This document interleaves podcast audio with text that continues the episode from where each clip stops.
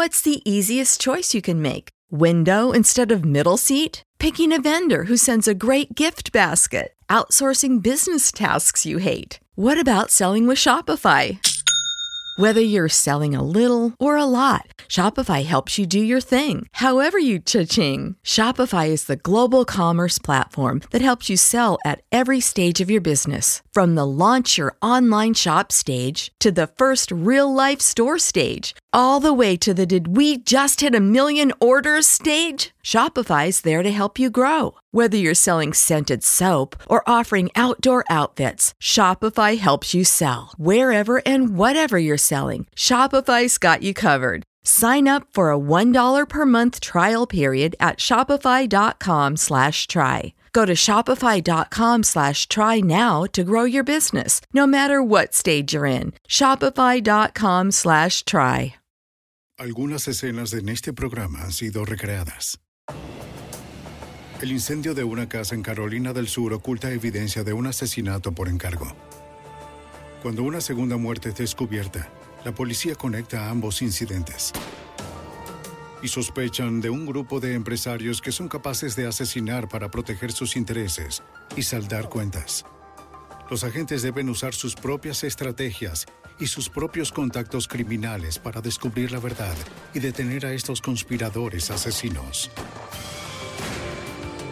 La evidencia se acumula, no hay sospechosos evidentes. Asesino serial en fuga. Ted Kaczynski es arrestado.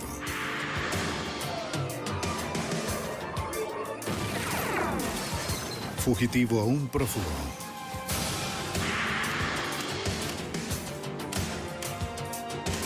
Los archivos del FBI. Confianza deshecha. En este episodio algunos nombres han sido cambiados. El condado Florence en Carolina del Sur se encuentra en el corazón del estado. Un área donde los cultivos se unen con el pantano. Y los trabajadores más pobres viven junto a las familias más adineradas. La mayoría de los residentes de la pequeña ciudad de Holanda viven tranquilos, una vida rural a 40 kilómetros de la ciudad de Florence. Pero a finales de los 80, un peligro oculto comenzó a perturbar esta tranquilidad. En la mañana del 10 de junio de 1987, los voluntarios del Departamento de Bomberos Rurales de Holanda respondieron a un incendio en una granja fuera de la ciudad. Para cuando llegaron a la escena, la casa estaba envuelta en llamas.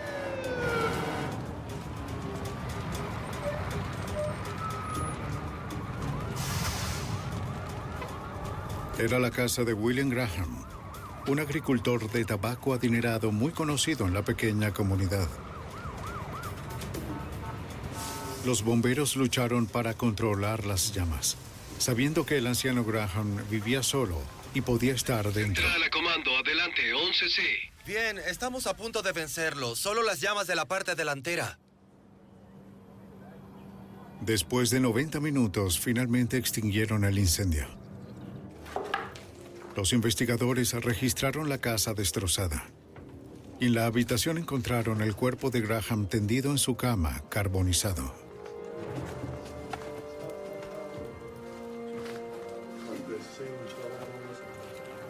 Después de remover el cadáver, los investigadores buscan la causa del incendio.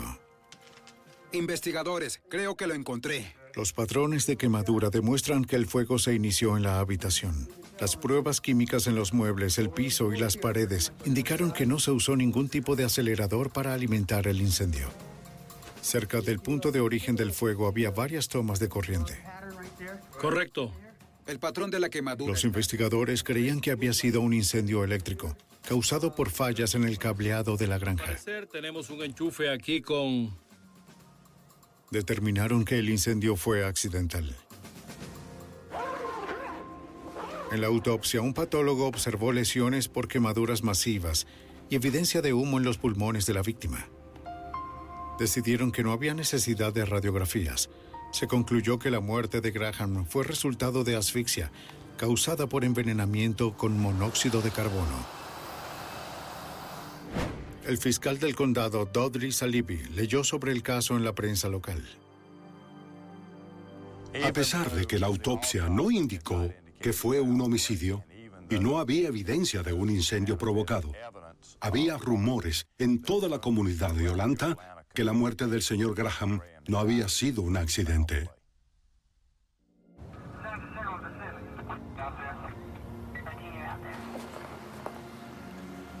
Los investigadores del alguacil atendieron los rumores y entrevistaron a los vecinos y amigos de Graham. Señor, así es. Somos del Algunos mencionaron que Graham había llegado a estar paranoico sobre un complot para asesinarlo. Pero la policía no encontró pistas sólidas para solicitar una investigación por homicidio. Un buen rato compartiendo. Después de revisar cada pista, la oficina del alguacil cerró el caso.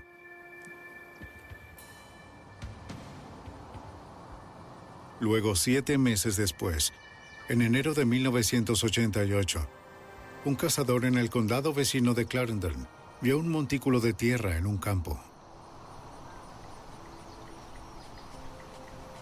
Al revisarlo, hizo un descubrimiento sombrío. Restos humanos. Llamó a la policía.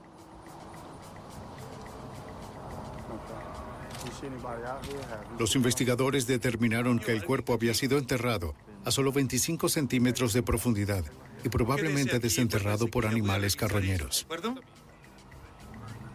No habían pruebas en la zona para determinar quién era la víctima o cómo murió.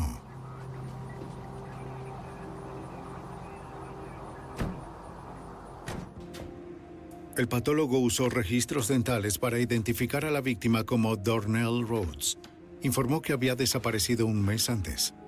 Rhodes había recibido un disparo en la espalda, dos veces en la cara y cinco veces detrás de la oreja izquierda.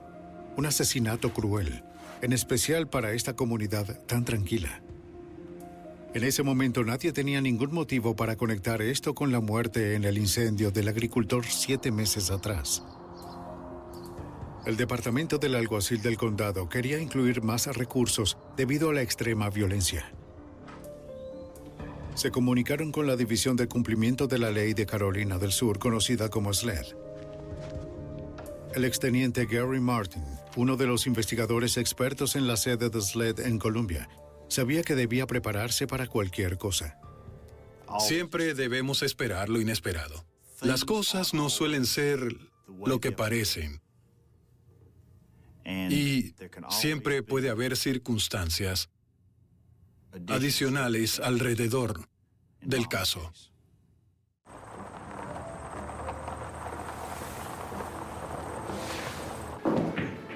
Los agentes de SLED y los detectives del alguacil comenzaron por visitar los lugares más frecuentados por la víctima Dornell Rhodes. Muchas personas lo conocían. Y dijeron que para el momento de su desaparición, Rhodes fue visto muy frecuentemente con un amigo llamado Charles McRae. Vamos, es tu turno, no vas a vencerme. Según los rumores, Rhodes y McRae eran cómplices y cometían crímenes para los hombres adinerados de la zona. Los investigadores querían saber quiénes eran estos hombres, pero nadie ofrecía ningún nombre. Tengo alguna idea. Muchas personas en la comunidad de Olanta afirmaron que habían visto a Charles McRae con Rhodes el día anterior a la denuncia de desaparición. Los investigadores descubrieron que después de que Rhodes desapareció, McRae insinuó que él lo había matado. Para conocer la verdad tras los rumores, los investigadores necesitan conversar con Charles McRae.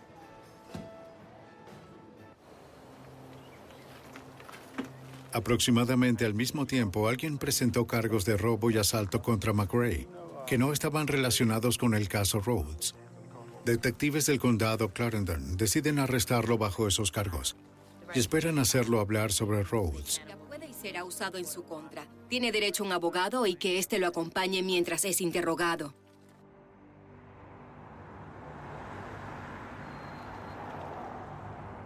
En la sede de SLED, Los investigadores explican las declaraciones de los testigos que tenían respecto a McRae sobre el homicidio de Rhodes. explicarnos eso ahora mismo? Bueno, originalmente el contrato... El sospechoso dijo que estaría dispuesto a cooperar si podía conseguir protección para dos familiares que lo ayudaron luego de la muerte de Rhodes, según el agente James Gamble.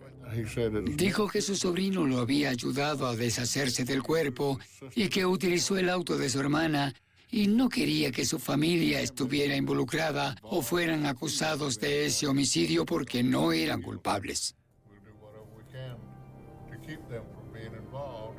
Cuando acordaron no enjuiciar a los demás, McRae admitió haber asesinado a Rhodes para mantenerlo en silencio. Explicó que Rhodes estuvo comentando con la gente sobre el asesinato del granjero de tabaco William Graham. Inicialmente, la respuesta de la policía fue no, no hay indicios de que eso fuera un homicidio. Pero luego les dio información de que indicaba que era un homicidio. Y esto hizo reabrir la investigación.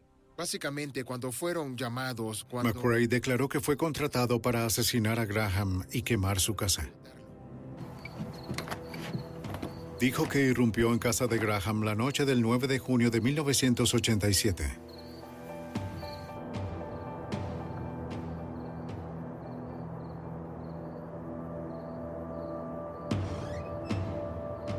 McRae encontró a Graham durmiendo en su habitación.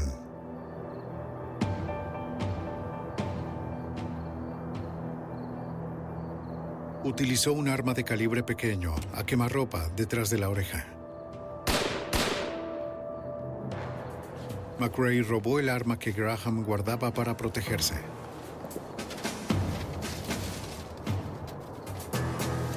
Para encubrir el crimen, apiló periódicos bajo la cama y los encendió.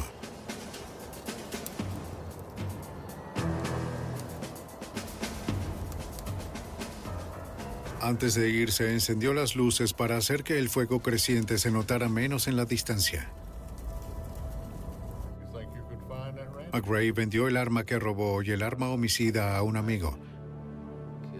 Los agentes preguntaron quién le pidió cometer el crimen. Al principio temía hablar, Estos dos tipos te dijeron por qué querían que asesinaras a William Graham. pero eventualmente confesó. McRae dijo que fueron dos hombres, Bill Prince y Larry Marshall, socios de Graham. Prince y Marshall lo contrataron por medio de un intermediario. ¿Qué tal? Hola, ¿cómo estás? Debes encargarte de este viejo, William Graham. Debe parecer un accidente, un incendio o algo así, ¿lo entiendes? Está bien, puedo hacerlo. Le ofrecieron 20 mil dólares por el trabajo. Los agentes tenían conocimiento sobre Bill Prince y Larry Marshall, destacados empresarios locales, ambos millonarios. También sabían que si los enfrentaban ante un jurado local necesitarían más que la palabra de McRae para probar una conspiración de asesinato. Que me entregaron el contrato. Y les preocupaba que Prince y Marshall se acercaran a McRae y le hicieran cambiar su historia. El 18 de abril de 1998, diez meses después de la muerte de William Graham, los agentes obtuvieron una orden para exhumar el cuerpo del agricultor. Los oficiales necesitaban buscar la evidencia que de alguna manera se les había escapado en la primera investigación y que probaría que Graham había sido asesinado. Las radiografías tomadas durante la segunda autopsia revelaron dos balas calibre 32 en el cráneo de Graham y una pequeña herida de entrada tras su oreja izquierda. Un patólogo extrajo los proyectiles para que pudieran ser comparados con el arma homicida.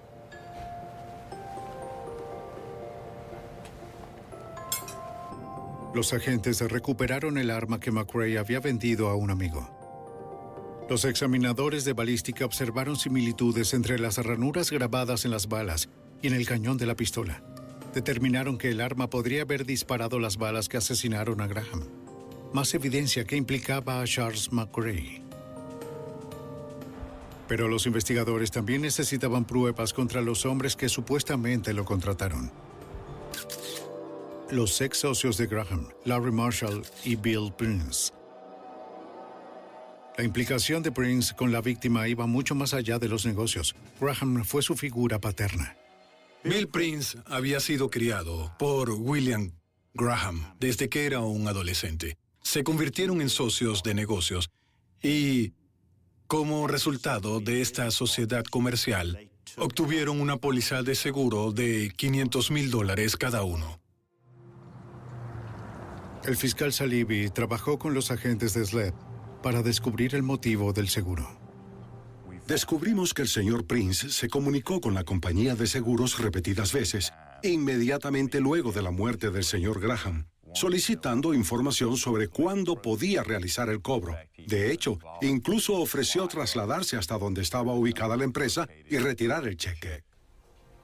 Los investigadores descubrieron que Bill Prince obtuvo medio millón de dólares por la muerte de William Graham. Prince también había intentado tener el control sobre los procedimientos funerarios de Graham. Conversamos con la funeraria que se hizo cargo del funeral del señor Graham y descubrimos que el señor Prince se había ofrecido a pagar por el entierro si el cuerpo era cremado, lo cual, por supuesto, habría destruido la evidencia de los proyectiles que aún estaban dentro del cuerpo.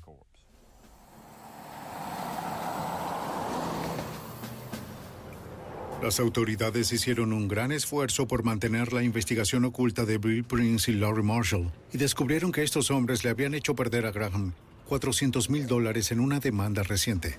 Y dos semanas antes de morir, Graham había presentado una segunda demanda contra ellos. Un motivo financiero convincente. Sin embargo, solo era evidencia circunstancial contra dos millonarios nada fáciles de intimidar por la ley. No se acusó a nadie más que al señor McRae, inicialmente, porque los únicos indicios que teníamos sobre los otros involucrados era lo que nos decía el señor McRae. No había testigos para corroborar los hechos, ni tampoco evidencia física. Entonces los temores de los investigadores se hicieron realidad. El único testigo que tenían se retractó. El señor McRae se retractó y se negó a cooperar, así que no había nada que probara lo que había dicho sobre las otras dos personas involucradas. Tal vez alguien había conversado con McRae y lo convenció de no cooperar.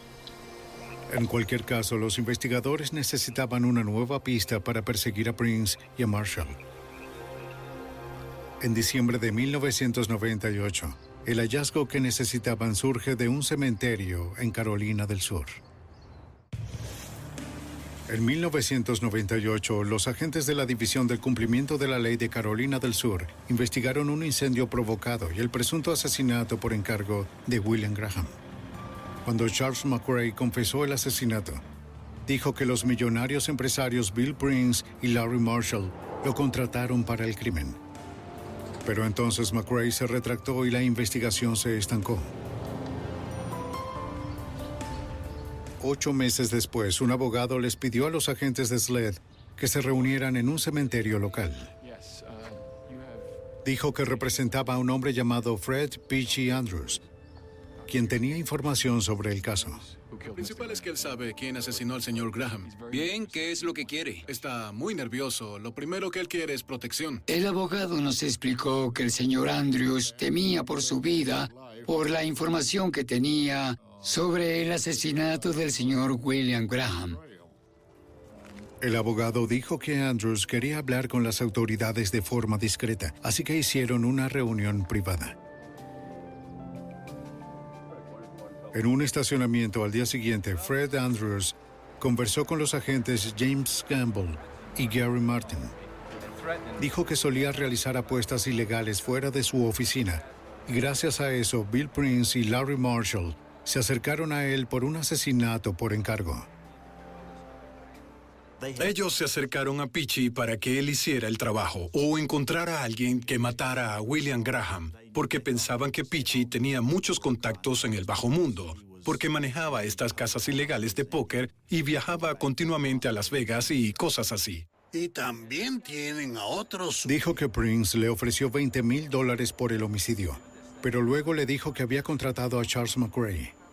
Cuando McRae comenzó a hablar con los policías, Larry Marshall y Bill Prince comenzaron a llamar a Andrews. Lo amenazaron para que guardara silencio. Fiscal Dudley Salibi. Lo amenazaron para que no revelara lo que sabía. Pero, por el contrario, prefirió conversar con las autoridades. Andrews aceptó ayudar a obtener más pruebas contra Prince y Marshall y colocar una grabadora en el teléfono de su casa. Si el hombre lo llamaba de nuevo, estaría listo.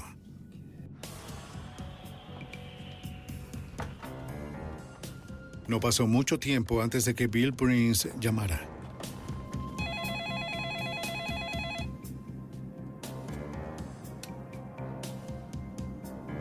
Diga. Pichi, ¿sabes quién habla? Una vez más, Prince habló sobre la investigación de Graham. Dijo haber oído rumores sobre que Andrews había estado conversando con Sled y que él y Larry Marshall necesitaban estar seguros de que no iba a delatarlos. Pero esta vez estaba siendo grabado. Causar la muerte de alguien. Bill Prince le dijo a Fred Andrews que si esos rumores eran ciertos y estaba hablando con la policía, muchas personas podrían salir lastimadas. Vas a pagar por ello. Para mí, eso implicaba que por su propia seguridad no debía cooperar con las autoridades. Al parecer, Prince estaba dispuesto tanto a matar a su padre por dinero como a cualquier testigo en su contra para mantenerlos en silencio. Agentes y fiscales unieron sus casos en uno solo contra Prince y Marshall.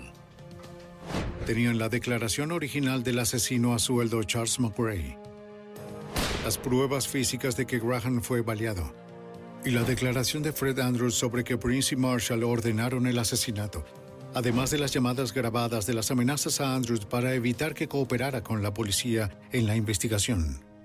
Reunimos toda la información que pudimos. Nos dirigimos al gran jurado del condado Florence, presentamos el caso y fueron acusados por la muerte de William Graham. Los investigadores solicitaron órdenes de arresto para ambos empresarios. El 6 de abril de 1989, fiscales y agentes arrestaron a Bill Prince en las afueras de una oficina de bienes raíces. Fue acusado de solicitud de asesinato, conspiración y complicidad en un homicidio.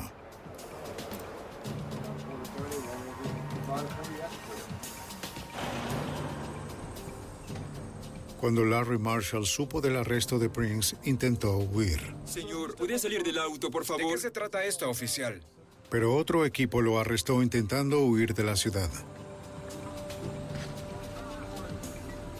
Lo arrestaron bajo los mismos cargos en relación con el asesinato de Graham. El 6 de mayo de 1991, en el juzgado del condado Florence, el juicio de Bill Prince, Charles McRae y Larry Marshall había comenzado. ¿Qué sostuvo con el señor Prince? El testigo clave del estado era Fred Andrews. Él dijo que necesitaba asesinar a alguien y dijo que ese hombre era William Graham. Testificó que Prince y Marshall lo querían contratar para matar a Graham y luego lo amenazaron al saber que McRae estaba arrestado. Sí, señor. Gracias. No tengo más preguntas para este testigo, su señoría. Puede retirarse. El jurado escuchó sobre los dos empresarios que advirtieron a Andrews que no hablara con la policía sobre el asesinato. En este momento, su señoría. Se cierra la sesión. El 14 de mayo de 1991, el jurado local condenó a Bill Prince y Larry Marshall de complicidad antes del hecho y solicitud de asesinato. También encontraron a Prince culpable de conspiración de asesinato, pero no sería suficiente. El jurado condenó a Charles McRae por robo y conspiración, pero sorpresivamente fue absuelto de los cargos de asesinato e incendio. Puede acercarse. Los abogados de los empresarios no aprobaron la aparente contradicción legal. Argumentaron que debido a que McRae fue absuelto del asesinato de Graham, a sus clientes debían practicarles nuevos juicios.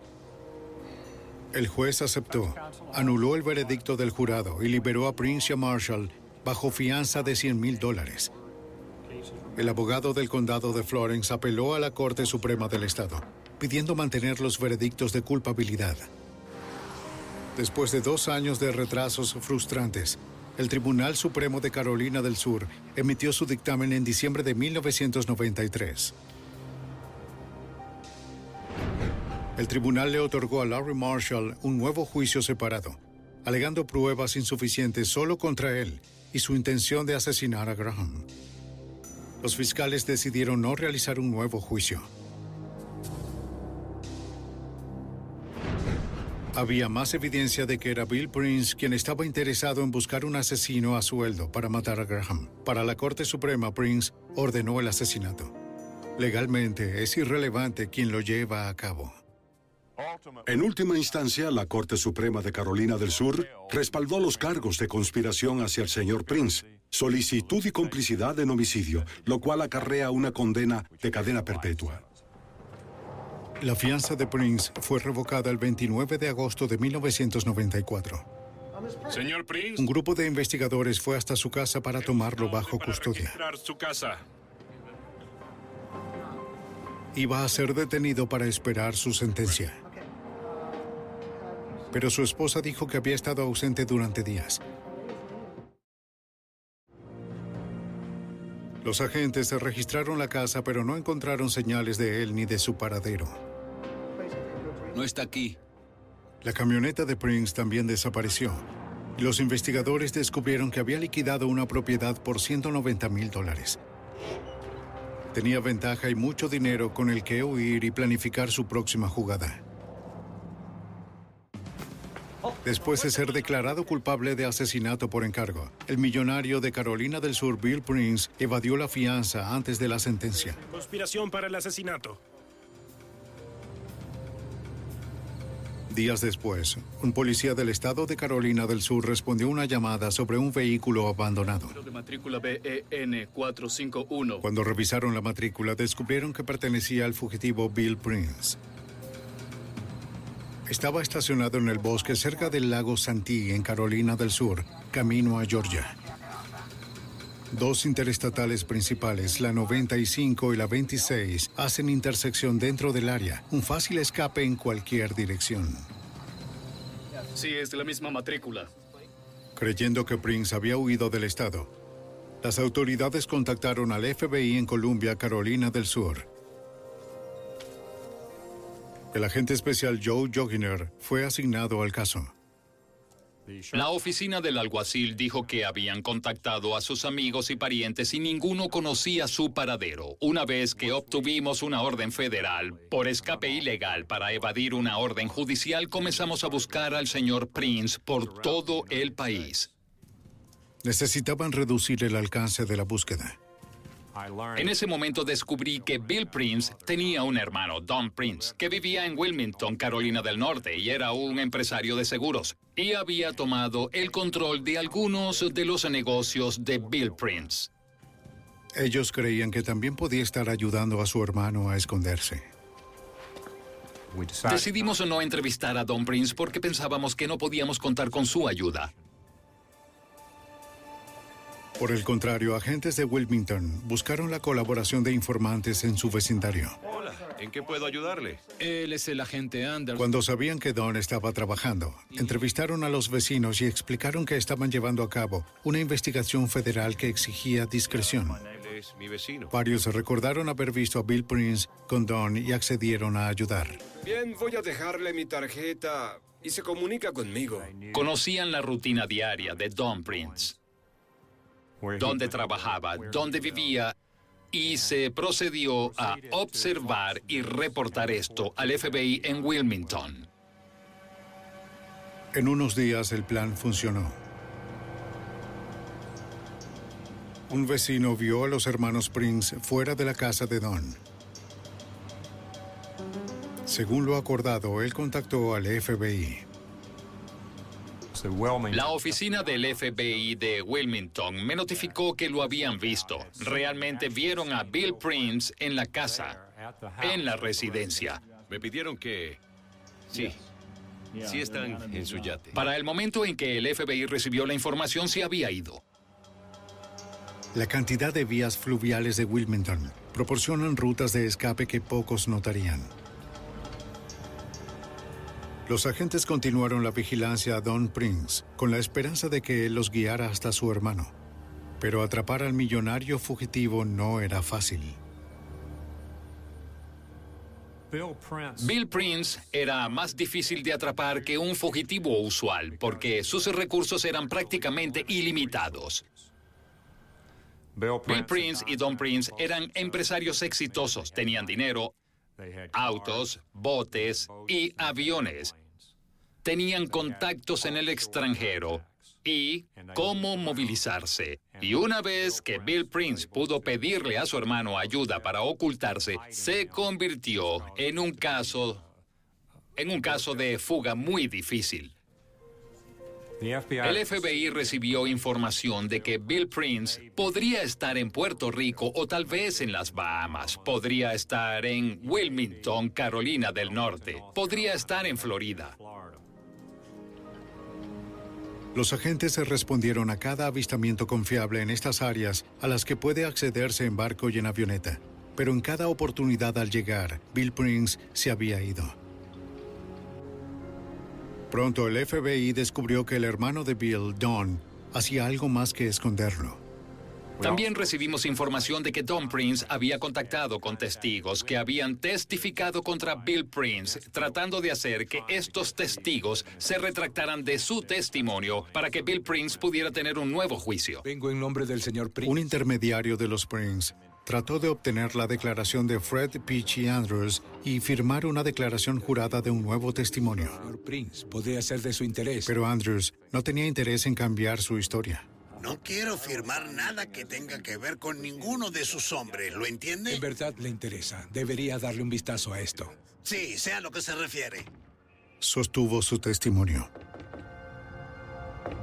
Pero Don Prince convenció a otros 20 testigos contra su hermano para que firmaran declaraciones juradas. Andrews fue la excepción. Para diciembre de 1994, Bill Prince había estado fuera de Holanda, Carolina del Sur, por cuatro meses. En varias oportunidades su gente se acercó a Peachy Andrews para que se retractara. Finalmente, en una fría noche de diciembre, alguien trató de eliminarlo.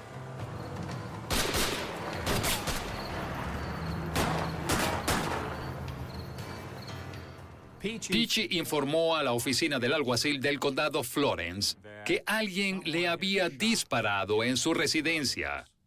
Esto fue una consecuencia, supongo, de haber testificado contra Bill Prince. Sin embargo, nadie fue capturado jamás, no se hizo ningún arresto. Después del ataque a Andrews, Larry Marshall acudió al FBI por protección, temiendo que Prince lo asesinara. Los agentes necesitaban encontrar al fugitivo antes de que lastimara a alguien más en la comunidad. El FBI tenía un informante cerca de Prince, quien temía ser visto hablando con la policía. Así que le dieron un número telefónico de una operadora dedicada en la delegación, en la cual podía dejar su información en una grabadora. En agosto de 1995 el informante llamó. Tengo un número para ustedes. Es un beeper. 423552769. La dirección de facturación del Beeper era una habitación de motel de Knoxville, Tennessee. La oficina del FBI de Knoxville envió un equipo de vigilancia al motel.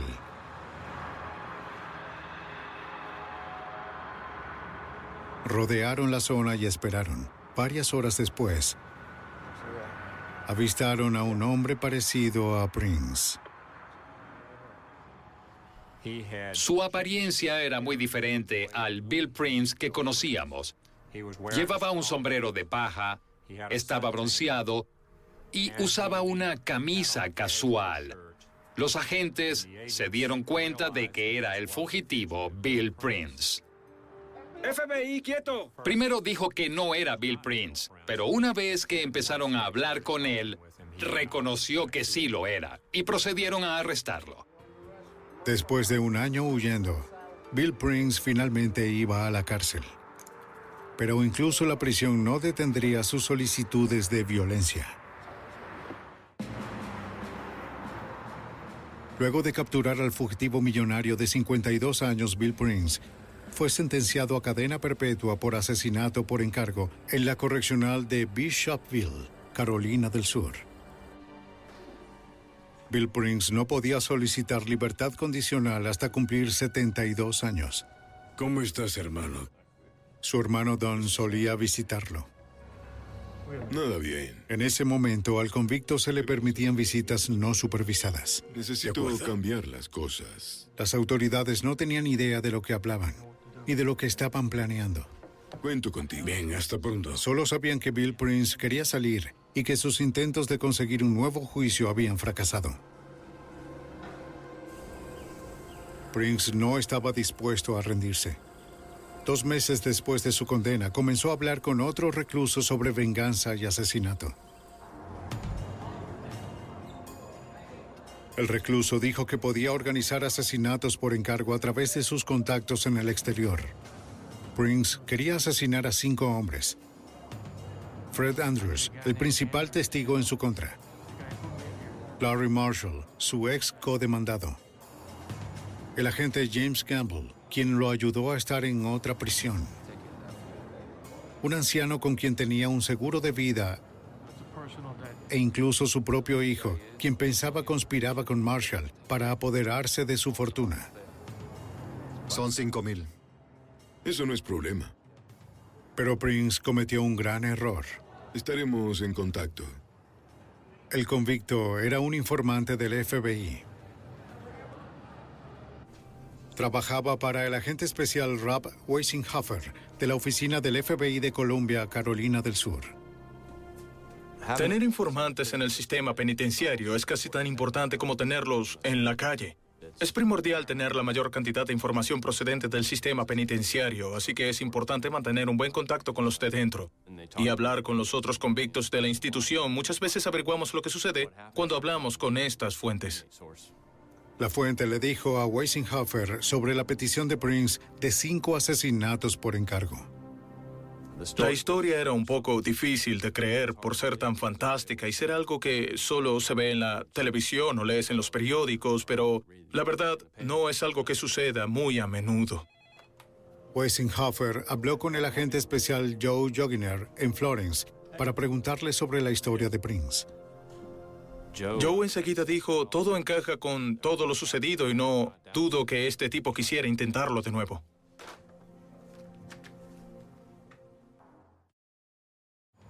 Gracias, doctor. El informante tenía programada una cirugía de rodilla, así que el agente se reunió con él en la enfermería.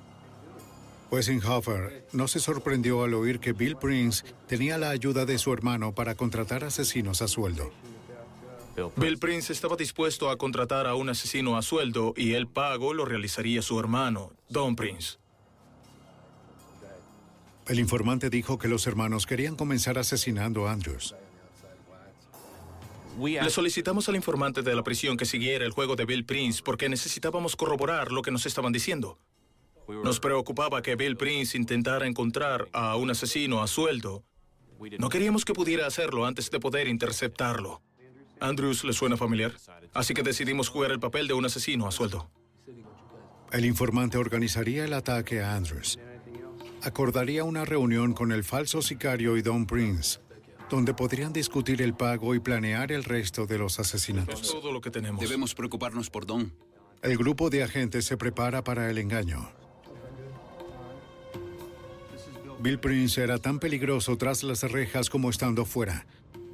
Mientras Don Prince estuviera en las calles, dispuesto a hacer lo que fuera para ayudar a su hermano. Prince y su hermano Don Prince. Los investigadores necesitaban detener a los dos, asegurar clara evidencia de conspiración para asesinato, según el agente de SLED, Billy Chastain. Bill Prince. Bill y Don Prince no eran solo hermanos, eran verdaderos socios criminales.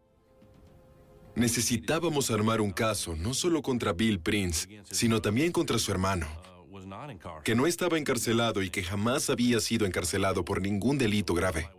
Debíamos unirlos a los dos en la conspiración para hacerlo funcionar. El informante se reunió con Prince y le dijo que había encontrado a un hombre para el trabajo. Dijo que el sicario era miembro de una pandilla de motociclistas y que por 5 mil dólares asesinaría a um, Peachy Andrews y a Bill Prince. Aceptó la oferta. El informante le dijo que solo necesitaba saber dónde vivía Andrews. Bill dibujó un mapa para el informante. Luego de recibir el mapa que nos envió el informante, lo verificamos. Era real. El mapa guió a los agentes directamente a la casa de Fred Andrews. Más evidencia circunstancial de la conspiración de los hermanos. Señor Andrews, FBI.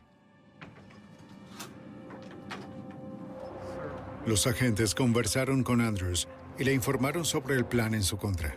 No, señor, no tenemos tiempo. Le ofrecieron protección a Andrews. Lo traeremos de vuelta. Le pidieron ayuda con la operación encubierta.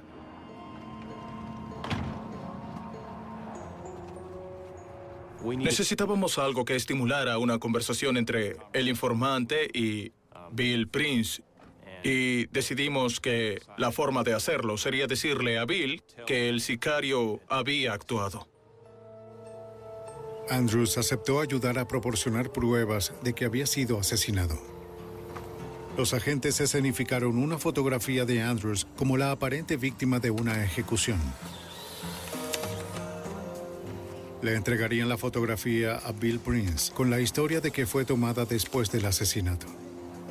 Andrews permanecería escondido, apoyando aún más la historia de su muerte. En la enfermería de la prisión, los agentes le dieron la fotografía a su informante. Además, llevaba un micrófono a su reunión con Prince. Querían grabar a Prince haciendo arreglos para pagar al asesino a sueldo a través de su hermano. Hasta ahora tenían muy poco que incriminar a Don Prince. Debíamos demostrarle a Bill que el asesinato realmente había ocurrido. Así él podría comunicárselo a su hermano, quien era el hombre que permanecía oculto en este trato. Porque él era astuto y siempre trabajó a la sombra. El informante se reunió con Bill en el patio de la prisión, entregándole la fotografía del asesinato. Pero había un problema.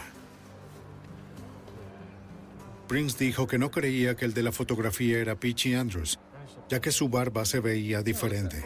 No puedo identificarlo. Te aseguro que es él, te lo Una complicación más en un caso frustrante. Luego hablamos. Investigadores de Carolina del Sur falsificaron el asesinato del testigo del gobierno Fred Peachy Andrews, tratando de capturar a los hermanos Bill y Don Prince en el primero de cinco complots de asesinatos por encargo. No fue suficiente. Un informante de la prisión le mostró a Bill Prince una fotografía del asesinato, pero reportó a agentes que Prince no creía que el de la fotografía era Andrews.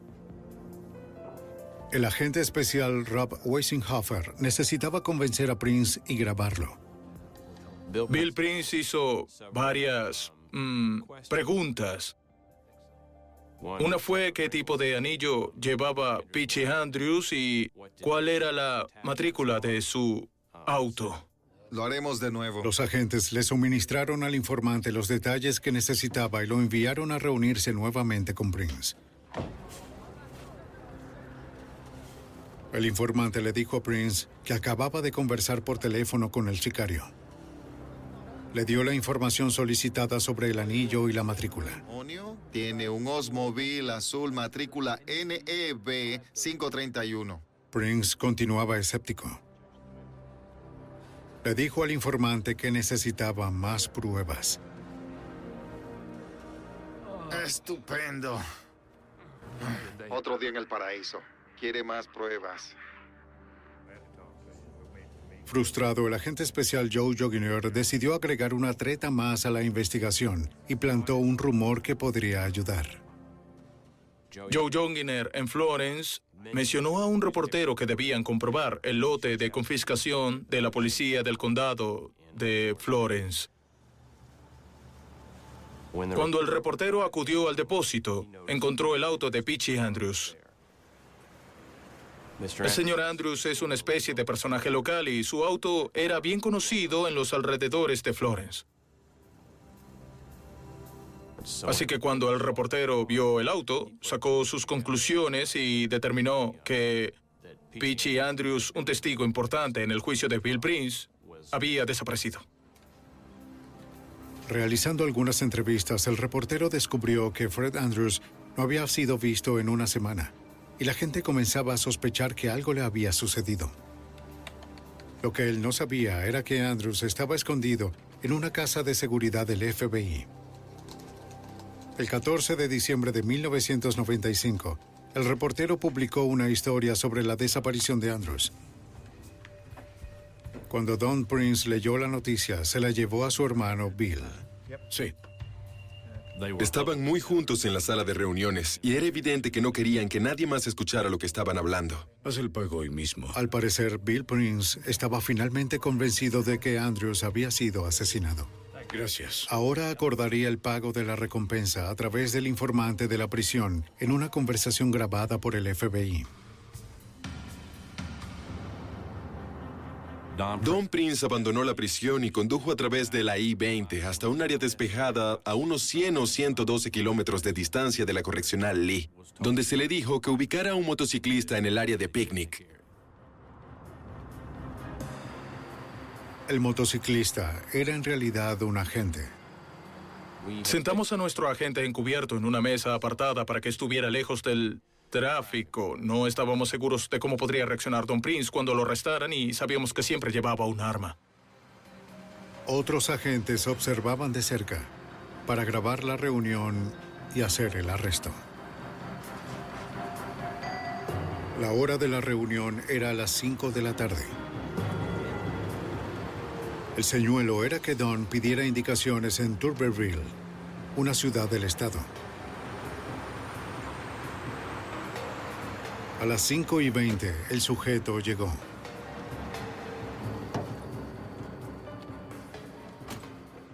Don Prince se acercó y preguntó cómo llegar a Turbeville. Debe ser Don. Así es, soy yo.